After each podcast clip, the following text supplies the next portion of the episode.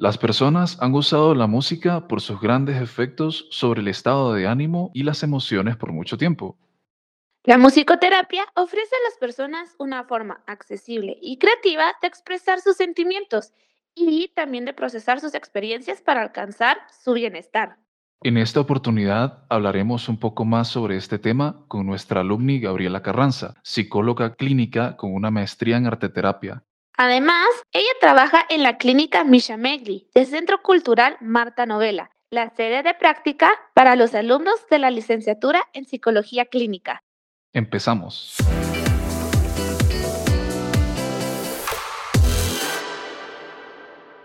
Bienvenidos a un nuevo episodio de Pop Talk. Yo soy Israel de la Rosa.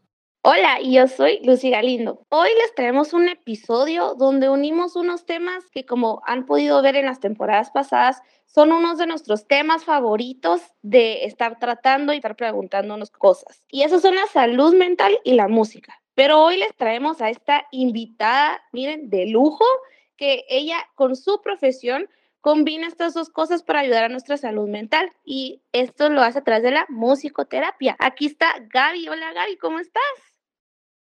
Hola, mucho gusto, bien, gracias. Muchísimas gracias por aceptar nuestra invitación. Con Isra estamos súper emocionados de hablar un poquito más de este tema. No, gracias a ustedes por invitarme. La verdad es que es un tema muy hermoso, muy actual y que se puede utilizar en muchas áreas de la vida.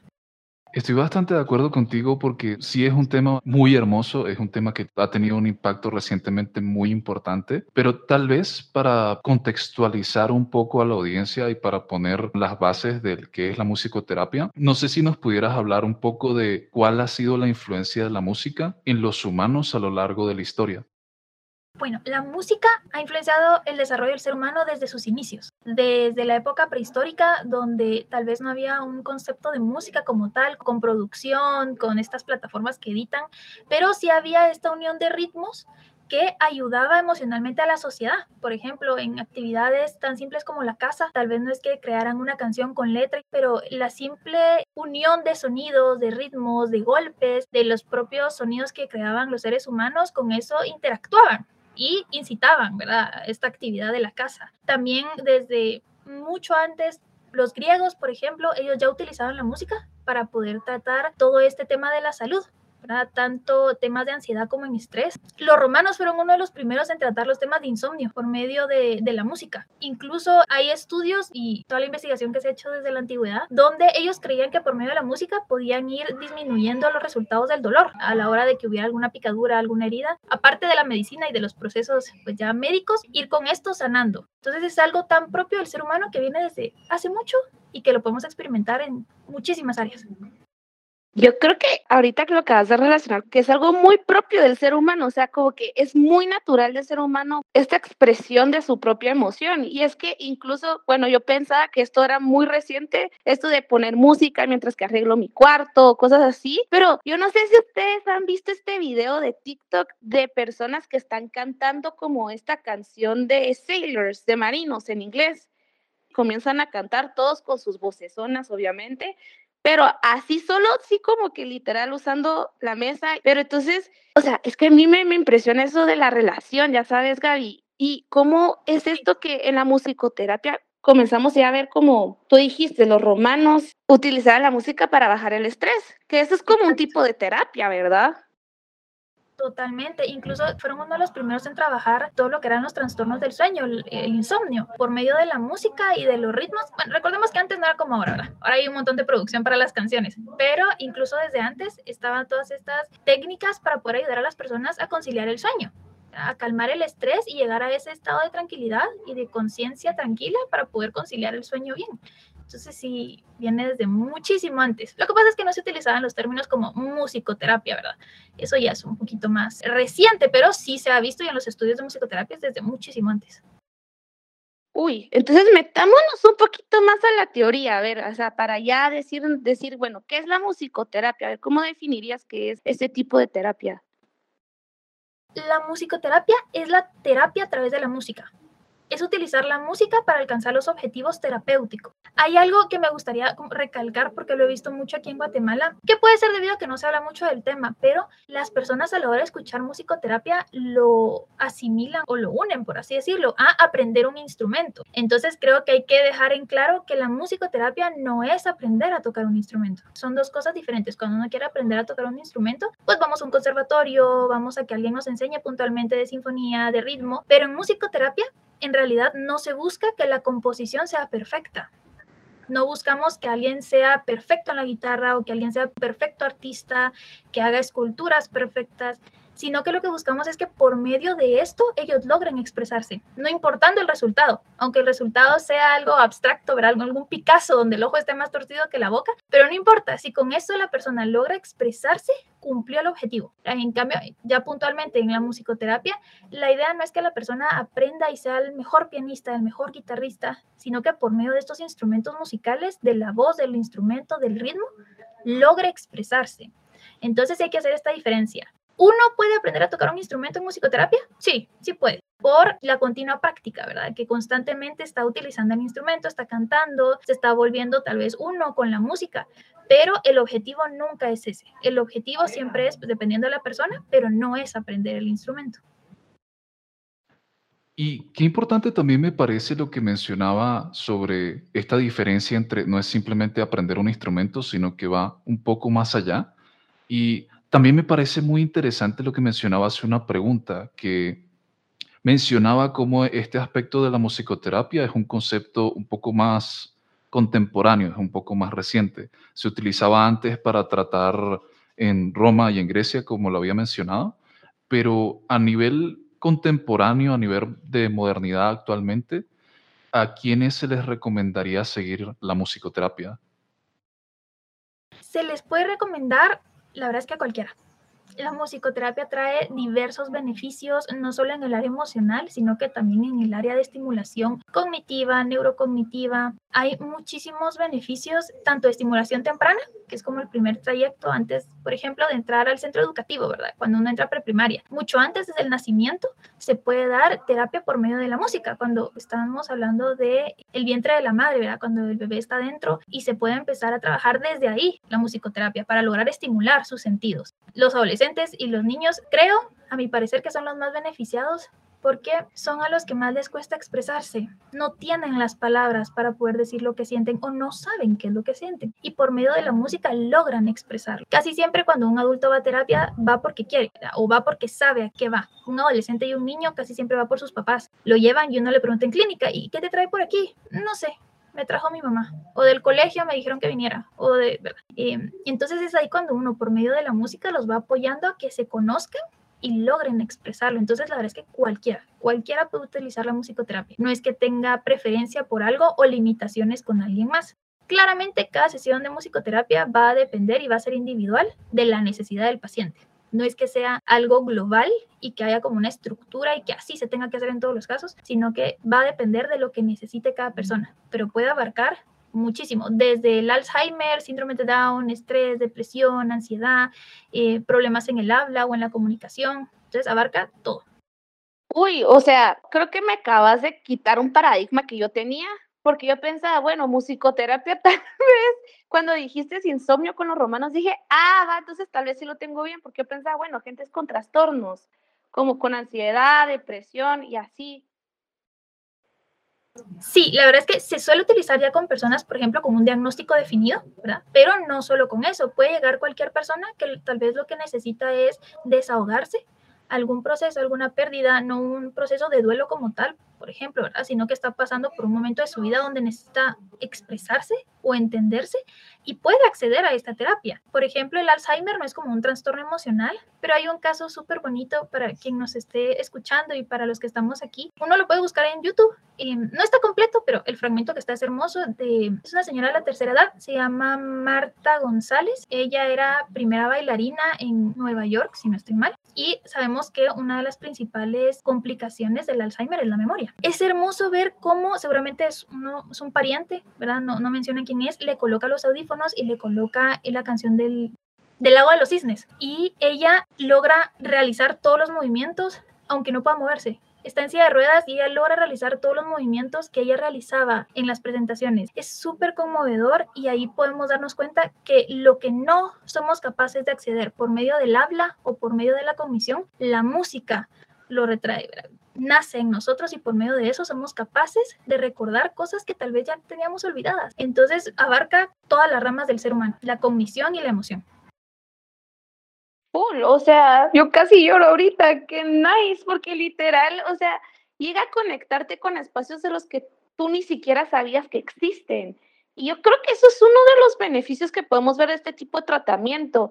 Pero tú al principio también de la pregunta que te hizo Isra, comenzaste a decir un poco más de estos beneficios que uno podría encontrar. Tal vez nos podrías contar un poquito más de eso, de qué beneficios así uno puede ir si decide entrar a este tipo de tratamiento.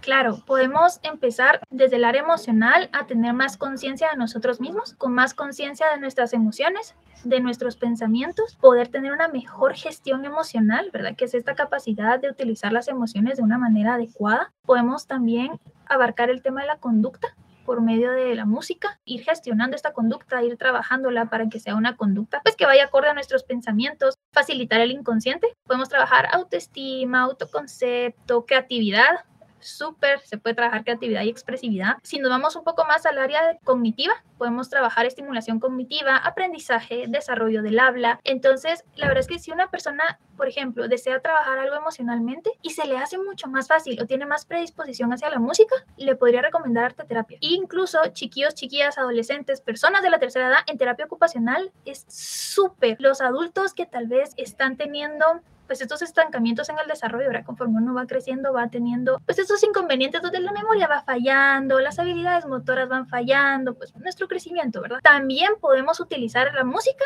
para poder acceder a esto y seguir estimulándonos y creciendo. Entonces abarcamos emocional, cognitivo, desarrollo humano, aprendizaje también, todo. Qué impactante también me ha parecido ese ejemplo que mencionó usted hace poco sobre el caso de esta señora y todo lo que tuvo que llevar y la manera en que reaccionaba cuando se le presentaba este tipo de música o sonido. No sé si tal vez nos pudiera explicar cómo serían este tipo de sesiones de musicoterapia. Hay algunos paradigmas, me incluyo en ese campo, donde no se sabe muy bien cómo funcionan o muchas veces piensan que es simplemente escuchar sonidos que se consideran relajantes, entre comillas. E incluso tal vez, no sé si nos pudiera hacer una pequeña demostración de cómo sería este tipo de sesiones. Claro, la verdad es que las sesiones de musicoterapia, al igual que cualquier sesión terapéutica, va a ir de la mano de las características independientes de cada persona. Yo creo que ningún eh, terapeuta tiene su manual y utiliza el manual para los 20 pacientes que atiende a la semana. No es válido porque todos somos diferentes, aún los gemelos son tan diferentes. Entonces en musicoterapia también se toma en cuenta esto, que cada persona es individual, entonces cada sesión es adaptada a la persona, a su necesidad, a su deseo, a la música que le gusta, ¿verdad? Musicoterapia no solo utiliza música clásica, yo creo que esto también es un tema, ¿verdad? Musicoterapia es escuchar a Beethoven todo el día, no, no solo es Beethoven, eh, no solo es escuchar piano o, violín, que se puede hacer, sí, para mí es hermosa esa música, pero sé que algunas personas no, son más actuales, entonces la verdad es que se puede utilizar para todo. Ahorita que ya sabemos un poco más de que es bien personalizado, tal vez de una manera general. ¿Qué hace la musicoterapia a nuestro cerebro? Es este proceso neurológico de la música en nuestra cabecita y en nuestro corazón, ¿verdad?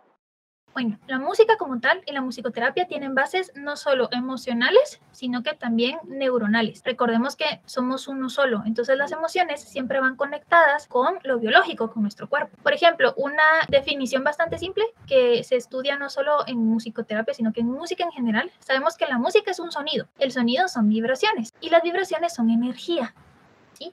Nosotros somos energía y no me refiero a un concepto abstracto de, ah, somos energía y siento, ahorita está muy de moda esta palabra de las vibras, ¿verdad? Y siento las vibras, sino que no, es algo más concreto, es algo más sólido, somos energía. Esta energía la percibimos a través de nuestros sentidos y llega a nuestro cerebro. ¿sí? Ahí hay relación no solo emocional, sino que física. Y en nuestro cerebro no trabaja solo un área del cerebro, sino que puede trabajar tanto nuestro hemisferio izquierdo como nuestro hemisferio derecho. Cada uno con sus diferentes áreas y cada uno trabajando de manera en conjunto, pero si lo queremos englobar en algo más específico, podríamos decir que del hemisferio izquierdo se trabaja la ejecución musical, mientras que el hemisferio derecho se trabaja la interpretación musical. Aquí nos metemos a muchísimas áreas del cerebro para quien esté interesado, solamente quien interesado en estudiar medicina o estudiar ya psicología o psicobiología, pues estudiará cada parte más detallada, pero en general podemos hablar de que todo nuestro cerebro está en unión para poder percibir y realizar música. Ahora, ¿cómo lo podemos unir con las emociones?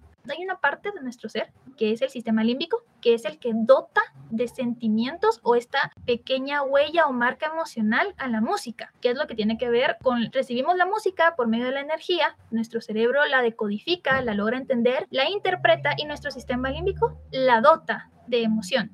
Por eso es que es muy personal. ¿A qué me refiero? A que una canción no va a significar lo mismo para todas las personas, ¿sí? Aunque la canción hable de amor, vamos a encontrar personas que la van a escuchar y qué empalagosa, está horrible. Y otros que van a ver flores y mariposas cuando la escuchan, porque cada uno la dota de su propio significado. Sí, y justamente qué interesante también me parecía este ejemplo que había mostrado usted sobre, pues en este caso de más para como un ejercicio de concentración, siendo bastante interactivo. Y algo que también me gustó fue la relación con la propia música. Ya como mencionaba usted, este, este ya sería el ejemplo que mostró, es un, casi que un tipo de música. No puedo evitar pensar en muchos tipos de género de música que han surgido recientemente. Por ejemplo, yo en mi caso, y sé que también muchas personas lo hacen, escuchan géneros como el lofi hip hop. Nada más tiene ritmo, nada más tiene beats y ayuda muchísimo al tema de la concentración relacionándolo un poquito con el ejemplo que nos mostró. Con esto me gustaría preguntarle qué tipo de géneros musicales provocan efectos similares a la musicoterapia. En musicoterapia podemos hablar de muchos géneros. En realidad la musicoterapia no es que saque algunos géneros de música o los descarte como no parte o que no funcionen, sino que hay géneros que son un poco más productivos. ¿A qué me refiero? A que, por ejemplo, la música que ya viene con letra ya bien interpretada. Si la música habla sobre el amor, es más razonable dotarla de una interpretación de amor. La estoy escuchando de que la pareja se ama, entonces yo la voy a asimilar con mi pareja o con mi no pareja porque no tengo en este momento. Entonces ya viene dotada de un significado. Hay música que al no tener letra es mucho más fácil irla adaptando a las emociones particulares de cada persona. Por eso se suele hablar más de música instrumental, porque claramente no tiene letra. Entonces la persona puede colocarle el, significado o sentido que ella desee. En cambio, estamos escuchando música de, amistad, que toda la música es de fiesta, de party, de salidas, de verano, pues ya viene dotada, entonces es mucho menos personal escuchar algo que habla del verano y colocarle otro significado. Aunque no se descarta porque claramente pues cada uno, por ejemplo, hablando del verano, cada uno vive su verano de manera diferente. Si en el verano ocurrió algo negativo, pues seguramente lo vamos a asimilar a esto negativo. Entonces, por eso es que no se descarta, porque sí se puede utilizar, solo que hay más facilidad con quien no tiene letra pero en realidad cualquier género puede ser utilizado. Incluso yo creo que aquí haría como un dato curioso, o no dato curioso, sino tal vez como una alerta. Eh, cuidado con lo que consumimos auditivamente. ¿A qué me refiero? De la misma forma en la que tenemos cuidado con, ay, esto tiene no sé cuánto de azúcar, eh, la dieta, ¿verdad? Cuido lo que ingiero en mi alimentación, también tengo que tener cuidado con lo que ingiero auditivamente, porque si nosotros estamos llenando de energía, por ejemplo, solo escuchamos canciones de odio, de resentimiento, de guerra, de sentimientos negativos, y esta energía entra a mí, lo que yo voy a tener es energía negativa. Eh, hay una frase que, que la adaptaron, ¿verdad? Dime que escuches y te diré quién eres. Esta frase que uno conoce, ¿verdad? Pero tiene toda la razón, hay que tener cuidado con lo que uno consume en música, porque de eso es lo que nos vamos a llenar. Entonces, también en arte terapia, en arte terapia rara vez te van a colocar una canción de odio, ¿verdad? Porque lo que se busca es sanar, no crear odio. Qué curioso, porque, o sea, eso a mí me pasa y hasta ahorita pude hacer como la conexión. En las mañanas hay veces que yo me levanto y pongo música alegre y mis mañanas ya es alegre. Pero hay veces que tengo ganas de escuchar una música que es algo como tristón la mayoría de veces. No es tristón, pero sí como que es medio down. Billie Eilish, por ejemplo, que a veces sus canciones son un poco más mellow.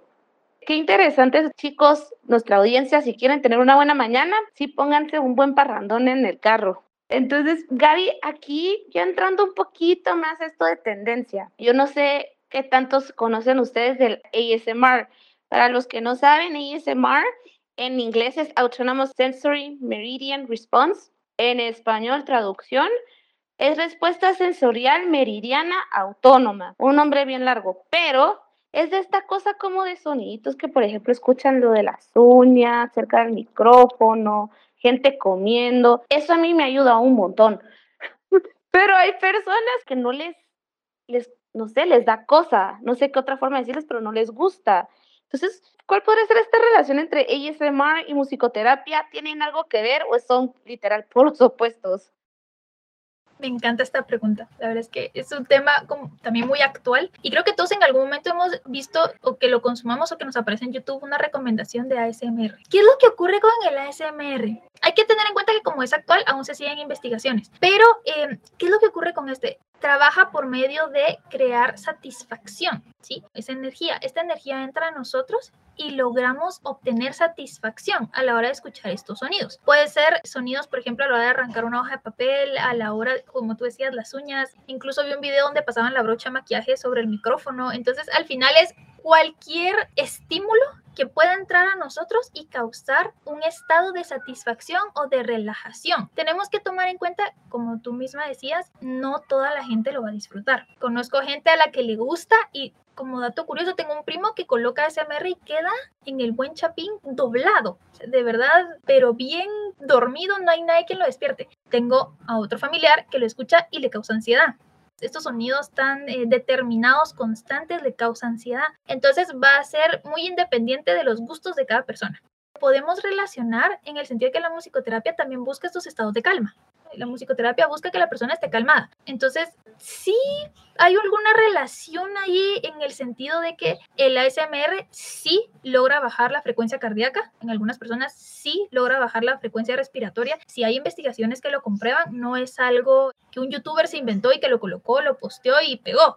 No, sí hay pruebas de que existe esta relación con el ser humano y que baja nuestros niveles y nos relaja no sé si algún psicoterapeuta lo utilizará en clínica, algún musicoterapeuta lo incorporará, porque como les comento va a depender, que capaz uno quiere que el paciente se relaje y uno lo coloca y el paciente lo que recibe es ansiedad, entonces es como bastante indefinido lo que se puede lograr con este. Ahorita hay una moda, como tú decías, estos mukbangs, que son a la hora de comer, que la gente siente relajación o llega a tener estados placenteros a la hora de escuchar cómo mastican, degluyen, tragan. A mí me suele causar un poco de asco, es verdad, cada persona es individual, pero sí, tal vez la relación entre la musicoterapia y esto es que ambos buscan causar estados placenteros de calma, pero no es propiamente una técnica de musicoterapia que se utilice y bueno, te voy a poner un mukbang de personas que coman para que te relajes, no, no. Yo no juzgo porque sí entiendo esto lo de tu primo y la diferencia, porque yo sí escucho los mukbangs y yo que sufro de insomnio me ayudan un montón a dormir, pero le pongo esto a mi hermana que ella también sufre de insomnio y le causa una ansiedad de quítamelo, quítamelo, quítamelo, quítamelo. O sea, ya casi que es como que te estoy molestando haciendo algo malo y no es como que algo bueno. Entonces, sí, la subjetividad la he experimentado y sí, ya la miro un poquito más. Y algo también para complementar es unas palabras claves que usted mencionaba, era el tema de que tiene que ser relajante y también debe conseguir este estado de calma dentro de las personas. Claro, siempre este estado de calma se puede conseguir de formas diferentes. Por ejemplo, a mí el mukbang no, no me gusta mucho, pero puedo entender por qué a otras personas les puede llegar a relajar. Y relacionando todo esto, también me gustaría hablar sobre los estudiantes, eh, sobre todo a nuestras comunidades ya más jóvenes, ¿de qué manera los estudiantes podrían adoptar este tipo de terapia en su vida diaria, buscando sobre todo ese tema de relajar o encontrar algún tipo de estado de calma? Bueno, para los estudiantes, pequeñas técnicas tal vez o tips. Hay quienes logran tener mejores resultados estudiando utilizando música de fondo instrumental porque estimula áreas de nuestro cerebro que posteriormente podemos utilizar para recordar estos datos que queremos a la hora de un examen, por ejemplo. Otra técnica también podría ser a la hora de querer relajarnos, colocar música relajante, siempre teniendo en cuenta que hay música relajante y hay música que activa. Lo que buscamos a la hora de relajarnos es que lleguemos a un estado de calma, no colocar música que nos active. Al igual que cualquier estímulo, a la hora de ir a dormir, lo que les recomiendo, por ejemplo, es que cuando uno sabe, por ejemplo, que uno tiene sus horarios, Yo sé que mi hora o mi máxima hora para irme a dormir es a las 9. Una hora antes, empezar a bajar los estímulos. Si tenemos música muy alta, eliminarla, porque esto solo va a seguir estimulándonos. Entonces no nos va a llevar a este estado de calma. Colocar música un poco más tranquila. También a la hora de trabajar o a la hora de concentrarnos, no buscar canciones que, por ejemplo, a quien le guste cantar, nos inciten a cantar, porque en lugar de trabajar vamos a estar cantando. Entonces, pues nuestra funcionalidad no va a ser la misma sino que vaya match la música con lo que buscamos obtener. Entonces, ese podría ser como un tip en general. Y volviendo a lo anterior, ser conscientes de lo que consumimos. A una persona que lo que busca es entrar a un estado de calma, no va a escuchar canciones que inciten a la fiesta. No hay lógica, ¿verdad? Recordemos que nuestro sistema, nuestro cerebro, sí es consciente. Tal vez nosotros estemos escuchando la música mientras hacemos algo más, pero estamos alimentando nuestro cerebro. Ojo con eso a la hora de utilizar la música como una herramienta. Full, Gaby. Eso creo que es lo que más me ha hecho sonido. Así como ahora tengo que ponerle más coco, no solo a lo que miro, a lo que consumo, así como comida, sino que también lo que le pongo a mis oídos. Pero así hablando de terapia, sabemos de que hay varias. Yo no me sé los nombres así oficiales que usan los terapeutas, ¿verdad? Pero sí sé de que muchas veces las terapias se complementan la una con la otra. Como que, por ejemplo, si vas a terapia grupal, bueno, también tienes tus sesiones con tu terapeuta si ya más personalizado. Entonces, mi pregunta y así como para finalizarla, para todas estas personas que como yo nos llamó muchísimo la atención, que ya nos ansían las ganas de probar una sesión de esto, ¿qué otros tipos de terapias servirían para complementar la de la musicoterapia? La principal arteterapia. Arteterapia engloba musicoterapia, danza, plástica, psicodrama. Recordemos que la música en la terapia es el medio por el que vamos a conseguir nuestros objetivos. Entonces lo podemos utilizar como medio en la danza. La danza también es una gran herramienta para poder expresarnos. Sí, a la hora que uno va a un musical y salen las bailarinas de ballet, creo que es un gran ejemplo. Quien ha ido y quien no, pues por favor búsquelo en YouTube. Ellas se expresan todo por medio de sus movimientos. En un recital de ballet nadie habla. La canción no tiene letra y logramos entender la historia por medio de la danza. Entonces, la danza con la música, un muy buen match para poder expresarse. El psicodrama, a la hora de querer representarlo, también se puede utilizar con música. Hablando tal vez un poco más técnicos, rama gestáltica, de la psicoterapia también puede utilizar la música. La gestal lo que busca es estar presentes en el aquí y en el ahora. También funciona estar conscientes por medio de la música, tener un fondo de música. Entonces, la verdad es que puede hacer match con cualquiera. Si se sabe utilizar bien, se puede utilizar con cualquier otra rama. Qué impactante me ha parecido todo este tema de la musicoterapia, sobre todo cómo usted explicaba todo este tema histórico, de todo el contexto que hay detrás de este, y también un poco lo había mencionado anteriormente, todo el tema de paradigmas que hay detrás de la musicoterapia. Yo por lo menos pensaba que la musicoterapia se relacionaba a algo un poco más médico, cuando en realidad es mucho más amplio. Es más de música, no solamente sonidos relajantes. Y también siempre ir buscando este tema de poder relajarse y poder, como mencionaba anteriormente, estar en este estado de calma. También esos métodos alternos que mencionaba siento que pueden complementar muchísimo a la hora de que cualquier, no solamente estudiantes, cualquier persona pueda buscar estos estados de calma que mencionaba. Y nada más, espero que les haya gustado. Gracias Gaby, sobre todo a ti por darnos este espacito de tu tiempo, por de verdad compartirnos estos todos tus conocimientos y de verdad por darnos esta experiencia también porque es la primera vez que introducimos esto de incluir una experiencia en un episodio. Muchísimas gracias. Gracias a ustedes por incluirme, por hacerme parte, por esta gran experiencia y espero que este pedacito de lo que les pude dar atraiga más gente, no solo a acercarse a la musicoterapia, sino que en realidad acercarse a la salud mental, que es el objetivo, ¿verdad? Que las personas logren estar mejor con ellas mismas y con su ambiente, ya sea por la música, que sería pues muy hermoso, o con otras herramientas. Totalmente, Gaby. Entonces, muchísimas gracias a todos por escucharnos y no se olviden de seguirnos en nuestras redes sociales. Hasta la próxima. Bye. Bye.